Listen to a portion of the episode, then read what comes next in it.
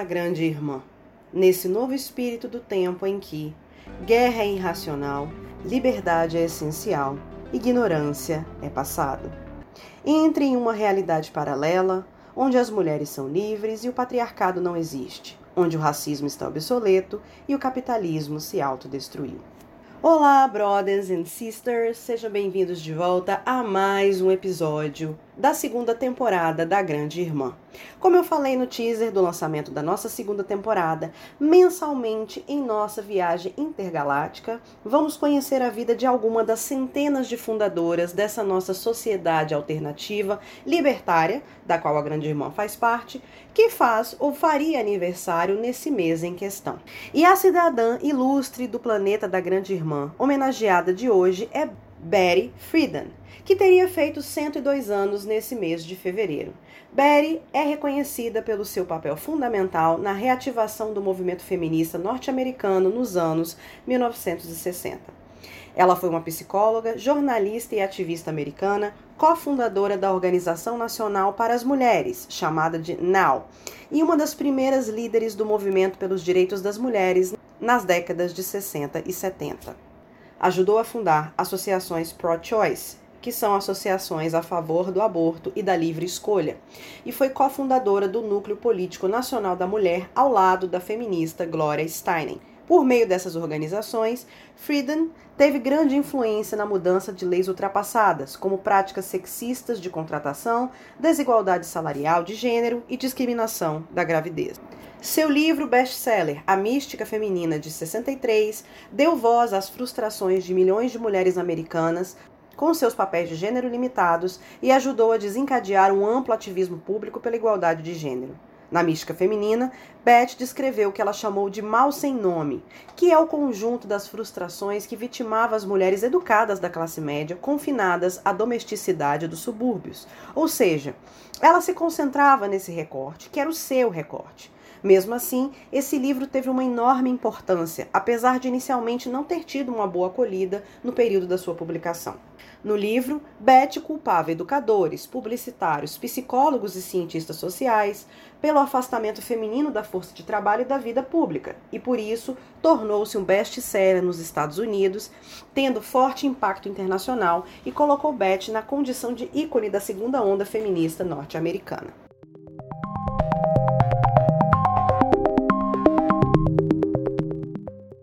Mas antes de continuarmos falando da vida de Beth Friedman, quero fazer as mendicâncias de costume. Aviso que a Grande Irmã também está no Instagram em Grande Irmã, que você deve seguir para mais conteúdos, cujo link estará na descrição desse episódio. Como todo projeto cultural e educacional, a Grande Irmã precisa de bufunfa, de fundos para funcionar. E por isso convido você que me ouve para se tornar nossa ou nosso mecenas. Caso você queira contribuir com a manutenção e crescimento da Grande Irmã, você pode ser nosso patrone na Aurelo. Com contribuições entre 5 e 12 reais mensais, você ganha o direito a conteúdos exclusivos, apoio em decisões sobre o projeto e recompensas diversas. Entre no link na descrição desse episódio e nos apoie. Como nosso patrone, você nos ajuda a manter a Grande Irmã ativa e operante. A Grande Irmã está de olho em você. Betty Naomi Goldstein nasceu em 4 de fevereiro de 1921 em Peoria, Illinois. Ela foi a filha mais velha dos três filhos de Harry Goldstein, um imigrante e joalheiro russo, e Miriam Horowitz Goldstein, uma imigrante húngara que era jornalista antes de Betty nascer. Na sua juventude, Betty frequentou uma universidade de elite, o Smith College, em Massachusetts, para cursar psicologia e lá ela se tornou uma estudante e militante radical. Concluiu o curso em 42 com a premiação de alto nível. Depois disso, passou um ano com uma bolsa de estudos para se formar como psicóloga na Universidade da Califórnia, em Berkeley. Nessa fase da Segunda Guerra Mundial, Betty envolveu-se em várias causas políticas. Ela deixou o programa de graduação após um ano para se mudar para Nova York, onde passou três anos como repórter da Federated Press e redatora do UE News seu posicionamento político foi se firmando cada vez mais à esquerda, à medida que ela se envolvia com várias questões trabalhistas e sindicais. E militante de esquerda, colaborou com vários dos jornais sindicais. Seus primeiros interesses pelos direitos das mulheres também surgiram nessa época, quando escreveu panfletos sindicais defendendo os direitos trabalhistas delas. Ou seja, mesmo vindo de um pano de fundo de classe média, a Beth tinha sim uma grande responsabilidade e preocupação com mulheres da classe trabalhadora. Em 1947, Beth se casou com Carl Friedman, um aspirante a produtor de teatro e perito em publicidade. Nesse ano, eles se mudaram para o Queens, um bairro em Nova York, para o subúrbio de Rockland County. E ali, Beth deixou a profissão de lado e se tornou dona de casa full-time. Eles tiveram três filhos entre 1948 e 1956, e nesse período a Beth deixou de lado a luta e passou a se dedicar única e exclusivamente aos seus três filhos e à casa principalmente devido ao chamado período do macartismo, quando existia um pacote de leis que deixavam muito difícil expressar opiniões de esquerda, o que poderia resultar em perseguição e até prisão. Mas mesmo assim, foi nessa época em que Beth iniciou sua pesquisa que viraria a mística feminina anos depois. No final dos anos 50, a Beth reencontrou seus colegas de classe no Smith College, numa reunião de 15 anos de formatura. Ali ela conduziu uma espécie de pesquisa informal com, com as suas colegas, as mulheres, e ela descobriu que a maioria estava, como ela, muito insatisfeita com o mundo limitado das donas de casas suburbanas. A maioria delas eram mulheres letradas e super educadas mas que estavam conformadas a um papel, um papel doméstico que foi colocado pela cultura do pós-guerra. A vida doméstica não gerou nenhuma realização pessoal em Beth e em seu casamento com Carl Friedman de quem ela acabou se divorciando em 69. Depois dessa reunião, ela passou cinco anos conduzindo entrevistas formais com mulheres em todo o país sobre suas dificuldades com os filhos, o casamento, a casa e a comunidade. Segundo ela, o problema ultrapassava classes sociais, idades, credos e até etnias. Ela mapeou principalmente a metamorfose das mulheres brancas de classe média, porque era esse o recorte da qual ela vinha. Desde a mulher jovem independente e voltada para a carreira nas décadas de 20 e 30, que substituíam os homens nos postos de trabalho devido às duas grandes guerras, até as donas de casa do pós-guerra que deveriam encontrar realização total como esposas e mães. A mística feminina saiu em 63 e caiu como uma bomba nos Estados Unidos e provocou em muitas leitoras o desejo de dispor de uma associação onde pudessem se integrar. E o mais cômico, para não dizer mais trágico, foi que Betty Friedman resolveu tentar obter o seu PhD, seu doutorado, na época em que a mística feminina estava sendo lançado. Mas mesmo com seu histórico exemplar como pesquisadora, o chefe de departamento de psicologia social de Columbia considerou que talvez ela não pudesse lidar com os rigores acadêmicos da pós-graduação devido ao seu papel como mãe dona de casa. Naquela ocasião, ela já era uma mulher de 42 anos e tinha passado os últimos 15 anos mais dedicada à sua vida doméstica. Então, o chefe do departamento perguntou por que ela queria incomodar a sua mente de borboleta com a obtenção de um PhD.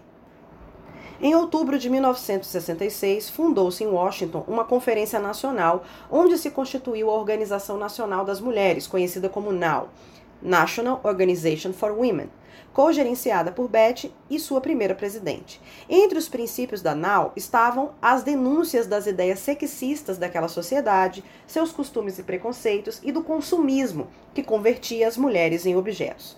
Como objetivo, as feministas do NAU colocavam a obtenção da igualdade para as mulheres na sociedade, cujas estruturas elas não questionavam. As mulheres, segundo a NAU, predicavam da necessidade de autorrealização e da busca de uma identidade individual. Contudo, as componentes da associação eram mulheres de classe média e ignoravam, em larga medida, os problemas das classes inferiores. Mulheres daquelas classes, incluindo as negras, pouco tiveram participação nessa organização. Mas essas críticas não comprometeram a importância da NAU para a organização das mulheres dos Estados Unidos uma manifestação emblemática organizada pelo movimento em 26 de agosto de 1970 em várias cidades americanas, mostrou à sociedade a dimensão do que estava sendo gestado dentro daquela organização. Milhares de mulheres foram às ruas em Nova York, Washington, Boston, Detroit e várias outras cidades do país e não estavam unidas como estudantes, operárias e esposas de grevistas ou de empregados, nem como mães de soldados, mas simplesmente como mulheres lutando pelos seus próprios direitos. E essa era a grande novidade. A passeata foi o ápice de uma série de reuniões, conferências, atos de protestos, mensagens ao Congresso e outras formas de ação tendentes a conscientizar as mulheres e despertar a atenção do público e dos legisladores sobre importantes questões vinculadas à posição da mulher naquele momento. Quatro pontos básicos eram pleiteados por Beth e suas companheiras: oportunidades iguais de acesso ao trabalho e instrução, paridade de salários para tarefas iguais, legalização do aborto, abertura de creches em regime de tempo integral em todo o país. E se você está me ouvindo no Brasil de 2023, você deve saber ainda não alcançamos completamente nenhum desses quatro pontos que foram gestados por Beth e suas companheiras há 50 anos atrás. É óbvio que a passeata foi alvo de uma onda de sarcasmo, do mesmo jeito que os protestos das sufragistas eram recebidos 60 anos antes. A imprensa fez de tudo para desqualificá-las pela ironia e pelo ridículo, mostrando essa passeata como uma colossal manifestação de histeria coletiva. Beth Friedman e as outras líderes do movimento foram descritas como mulheres frustradas, neuróticas, lésbicas, megeras ressentidas, espumando de ódio contra o sexo masculino. Se você é feminista em 2023, você com certeza já foi atacada com um ou todos esses xingamentos, né? Principalmente a parte do lésbicas, que hoje em dia tem gente que acredita que ser lésbica é xingamento. E claro, meus amores, que a personalidade muito forte e reativa de Beth ajudava a reforçar esse estereótipo de feminazi que existe até hoje. Porque na nossa sociedade, quando uma mulher reclama, é porque ela está em, de TPM, porque ela dormiu de calça jeans, porque ela é feminazi, e não porque ela tem razão para reclamar, não é? Beth tinha uma personalidade controversa e tempestuosa.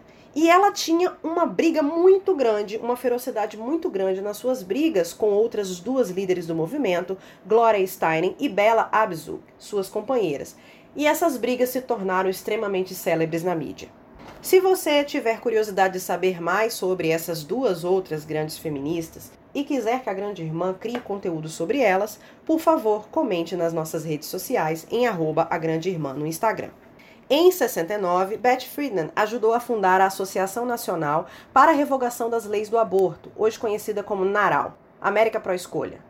Em 71, junto com a Gloria Steinem e a Bella Abzug, ela fundou a Organização Política das Mulheres. Por esse tempo, a mística feminina era usada como uma verdadeira bíblia pelo movimento das mulheres americanas. A polêmica trazida por esse livro tinha espraiado reflexos pela Europa e também chegou ao Brasil, meus amores. Primeiro através da imprensa e depois com a publicação do próprio livro, em 71, no país, pela ousadia de Rose Maria Muraro, que na época ela estava à frente da editora Vozes, no Rio de Janeiro. Inclusive, nesse mesmo ano, a Rose trouxe a Beth ao Brasil para o lançamento da edição brasileira. E sobre essa visitante ilustre, Rose escreveu em sua autobiografia Memórias de uma Mulher Impossível que ser feminista no Brasil da ditadura era ainda pior do que ser feminista hoje. Ela mesma era comumente ridicularizada pela mídia misógina. O colunista Ibrahim Suede, por exemplo, famoso por ter criado a expressão pantera para se referir a mulheres bonitas, chamou ela de lésbica como se fosse uma coisa ruim e foi malhada pelo Pasquim. Se você não sabe quem é Ibrahim Suede, eu recomendo que você escute o podcast A Praia dos Ossos, da Rádio Novelo, que fala sobre o assassinato da Ângela Diniz pelo Doca Street. Ângela Diniz foi uma das namoradas de Ibrahim Suede e foi ele que a chamou de a Pantera de Minas. Só para você entender o naipe desse sujeito. Nesse contexto, Rose nos conta que Beth veio ao Brasil sem cobrar cachê, apenas cobrando suas despesas básicas. Ela veio aqui para um lançamento duplo de A Mística Feminina no Museu de Arte Moderna do Rio de Janeiro e na Biblioteca Municipal Mário de Andrade, em São Paulo. No Rio, ela foi entrevistada pelo autor Milô Fernandes, na revista do Pasquim, que era um cara sabidamente antifeminista. Beth teria sido provocada durante toda a entrevista, até que, segundo Rose, ela deu uma cacetada no gravador que foi para longe. Nada como instigar e provocar uma mulher até o limite, não é, meus amores? Para que quando ela exploda, ela possa ser taxada de raivosa e histérica, não é mesmo? Depois das trocas de farpas, entrevistada e entrevistadores acabaram se entendendo. O número 94 do jornal em que foi publicada sua entrevista trazia a seguinte frase de capa: Desculpe, dona Beth, mas nós vamos dar cobertura às furadoras da greve de sexo. Porque muitos homens naquela época acreditavam que ser feminista era, na verdade, impor uma greve de sexo. Na edição, o jornalista Paulo Francis até declarou que no fim eles haviam gostado dela e que foi muito estimulante o papo com Beth Friedman, segundo ele. a peregrinação por outros jornais do Rio de São Paulo continuou. A Rosa escreveu que até quando elas estavam no cabeleireiro, o Jornal do Brasil veio entrevistar Beth. Segundo Rose, abre aspas, demos uma entrevista coletiva no Rio de Janeiro, outra em São Paulo e fomos a todas as televisões durante três dias. Os jornais nos davam páginas centrais. No Rio de Janeiro, a entrevista foi no Copacabana Palace. Em São Paulo, na Biblioteca Mário de Andrade. O lançamento estava cheio um espaço lindo que o Jair Canizela, gerente da Vozes em São Paulo, arranjou.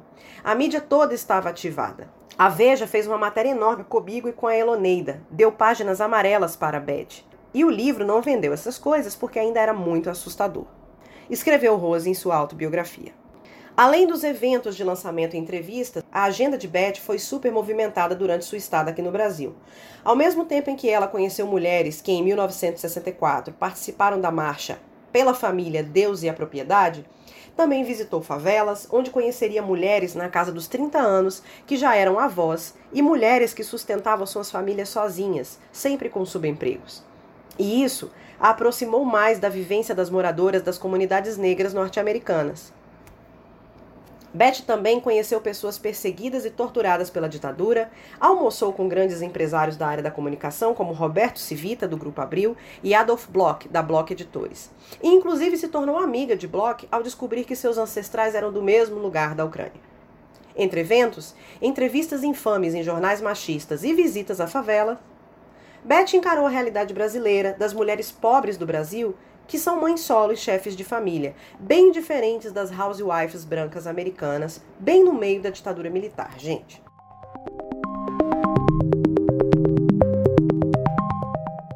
Uma década depois, em 81, ela publicou a segunda etapa, em que argumentava que o feminismo perdia terreno por causa da sua oposição ao casamento e à família, e por isso chegou a ser considerada uma traidora do movimento.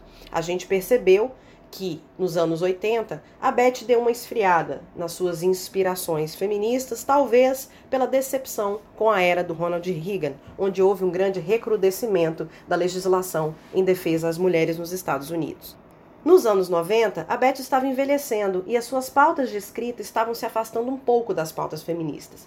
Nessa época, ela vivia uma comunidade de pessoas idosas e ela voltou-se para assuntos relacionados ao envelhecimento e analisou criticamente estereótipos sobre a velhice em Fountain of Age, um livro de 93. Anos depois, contudo, nesse contexto de retrocesso dos direitos das mulheres no final dos anos 90, ela voltou a se engajar ativamente no movimento pro-choice e lançou o livro Beyond Gender, de 97. A militância feminista de Beth Friedman marcou sua vida adulta inteira e influenciou os estudos sobre gênero e mulheres nas universidades americanas. Outros escritos importantes vieram, mas nenhum alcançou a mesma repercussão de A Mística Feminina, alçada à condição de clássico. Beth Naomi Goldstein, ou Beth Friedman, se foi em 4 de fevereiro de 2006 em Washington, no dia em que completou 85 anos de idade.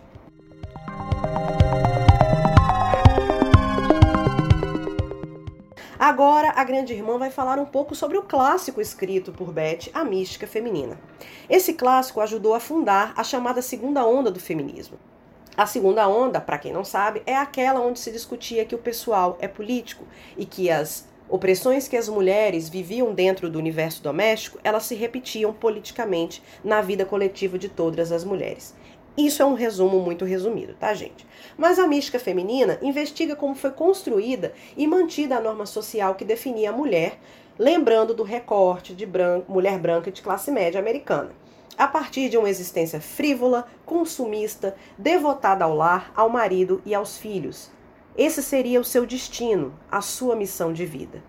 A partir de entrevistas, questionários e uma vasta bibliografia, Beth identificou um sintoma social que denominou de problema sem nome ou mal sem nome, um vazio existencial que afetava mulheres heterossexuais brancas americanas da classe média, geralmente habitantes de subúrbio. Esse vazio não podia ser preenchido por um casamento perfeito, pelo alto padrão de vida ou por filhos, o que elevou índices de alcoolismo e transtornos mentais nos Estados Unidos após a Segunda Guerra. Manipuladas pela sociedade de consumo, essas mulheres deixaram o ideal do comportamento libertário das sufragistas dos anos 20 e 30 e passaram a incorporar um imaginário quase vitoriano sobre o que é ser feminino, a ideia do anjo do lar do pós-guerra. Esse é um estereótipo projetado por homens brancos que haviam voltado da guerra fantasiando padrões de gênero sexistas. Aos homens, legavam o papel de provedores, as experiências, o espaço público. Às mulheres, o papel de cuidadoras, a maternidade e o espaço privado, chamado de lar. Ela era o gênio do lar, o anjo do lar, o fogo vital que manteria e nutriria a família. Contudo, a não adequação a esse estereótipo irreal levava ao mal sem nome. Mas afinal, que mal sem nome era esse, gente? Como esse problema era descrito pelas mulheres que Beth entrevistava? Era um sentimento de estar vazia, sentir-se incompleta, ter a impressão de não existir, sentir-se cansada e aborrecida, zangar-se facilmente com as crianças e o marido, chorar sem motivo e uma angústia sem fim. O problema acabava muitas vezes por desaguar nos consultórios dos médicos, psicanalistas e era temporariamente driblado com a ajuda de tranquilizantes. Camuflado por revistas femininas da década de 50, o mal sem nome acabou por chegar à imprensa no início da década de 60, em veículos como o New York Times, a Newsweek, a revista Time, a revista Good Housekeeping e a CBS. Os artigos e reportagens abordavam a infelicidade feminina buscando razões superficiais para explicar. Quais eram as razões que os editores, homens e brancos, davam para essa angústia? Segundo eles, eram a incompetência de profissionais que davam manutenção a aparelhos eletrodomésticos, o excesso de reuniões de pais e mestres, e até o questionamento sobre a educação elevada destinada a donas de casa foram apontados como causas do problema. Tipo assim, uma dona de casa não precisava receber tanta educação, e se ela recebe, isso gera tristeza. Betty Friedan não se conformou com essas explicações e resolveu colocar o dedo na ferida ao apontar essa mística feminina, esse estereótipo irrealista do anjo do lar, como a grande causa de todos esses problemas que precisariam ser escancarados de maneira muito séria pela sociedade. Na página 27 do livro, ela escreveu: O problema não pode ser compreendido nos termos geralmente aceitos pelos cientistas ao estudarem a mulher pelos médicos ao tratarem dela, pelos conselheiros que as orientam e os escritores que escrevem a seu respeito. A mulher que sofre deste mal e em cujo íntimo fervilha a insatisfação, passou a vida inteira procurando realizar seu papel feminino. Não seguiu uma carreira, embora as que o façam talvez tenham outros problemas. Sua maior ambição era casar e ter filhos. Para as mais velhas, produtos da classe média, nenhum outro sonho seria possível as de 40 ou 50 anos, que quando jovens haviam feito outros planos e a eles renunciado, atiraram-se alegremente na vida de donas de casa. Para as mais moças, que deixaram o ginásio ou a faculdade para casar, ou passar algum tempo no emprego sem interesse, este era o um único caminho. Eram todas muito femininas na acepção comum da palavra e ainda assim sofriam do mal. Esse trecho do livro explicita a análise de Friedman de como as mulheres americanas estavam se casando cada vez mais jovens e como iam cada vez menos à universidade, com obsessão durante toda a vida pela condição de objeto belo, preocupando-se em adaptar seu corpo e seu rosto às modas. A cozinha era considerado o habitat natural da mulher. Daí decorrendo todo o esforço de decoradores da indústria de eletrodomésticos para convertê-la em um lugar agradável. O lar como referência maior, era um lugar de onde as mulheres saíam apenas para comprar, levar as crianças à escola ou acompanhar seus maridos a reuniões sociais. E, inclusive, essa mística feminina rebatia na vida de mulheres pretas, que eram muitas vezes excluídas da frente do movimento negro, gente, pois o seu papel natural, do ponto de vista dos homens negros do movimento negro, era ficar em casa, serem belas, cuidar de seus homens, repetindo assim um ideal branco de classe média. As mulheres viam esses problemas quase sempre como falhas em seu matrimônio. E Beth ironizava, aspas, que espécie de mulher se era se não se sentia uma mística realização encerando o chão da cozinha? Fecha aspas. Não ajustasse ao papel de feminilidade, ao papel de mãe e esposa, era o tal problema sem nome, afinal. Porque, afinal de contas, gente, esse papel de feminilidade não existe na realidade material das coisas. É fruto de idealizações do patriarcado sexista. O mal sem nome, pessoal, é uma sensação que acomete mulheres até hoje, principalmente as que fazem jornadas triplas. Conquistaram o direito de trabalhar, mas ainda são os arrimos do lar. Esse sentimento de estar vazia, sentir-se incompleta e invisível, ter a impressão de não existir, sentir-se cansada e aborrecida, zangar-se facilmente com todos, chorar sem motivo aparente, pontua a angústia das mulheres de hoje. É um problema que faz muitas mulheres na casa dos 50 anos, ainda hoje, viverem à base de ansiolíticos e remédios para depressão. Guerra é irracional, liberdade é essencial, ignorância é passado. Você acaba de ouvir o terceiro episódio da segunda temporada de A Grande Irmã, um podcast semanal focado em ficção científica, cultura, política, feminismo e na luta antirracista, que celebra a diversidade, o poder ao povo e as mulheres que produzem literatura e cultura e que mudam o mundo todos os dias. Se quiser conhecer melhor o universo alternativo da Grande Irmã, nos siga no Instagram em arroba a Grande Irmã. O livro citado nesta edição, A Mística Feminina, tem sua versão mais recente no Brasil, publicada pela editora Rosa dos Tempos. É a quarta edição de 2020. Na descrição desse episódio você vai encontrar o link para comprar o livro, caso você queira. Caso você tenha gostado desse conteúdo e queira se tornar patrona ou patrono da experiência intergaláctica da Grande Irmã, por favor nos apoie na Aurelo. Com valores entre 5 e 12 reais, você participa da construção desse universo alternativo e ganha diversas recompensas. Saiba mais no link da descrição. Esse episódio foi roteirizado, narrado e produzido por Winnie Pereira. Agora eu me despeço e vou empreender minha grande jornada intergaláctica. Na próxima segunda, volte aqui nesse mesmo lugar para mais contatos imediatos de terceiro grau. E não se esqueça, a grande irmã está de olho em você. Thank you.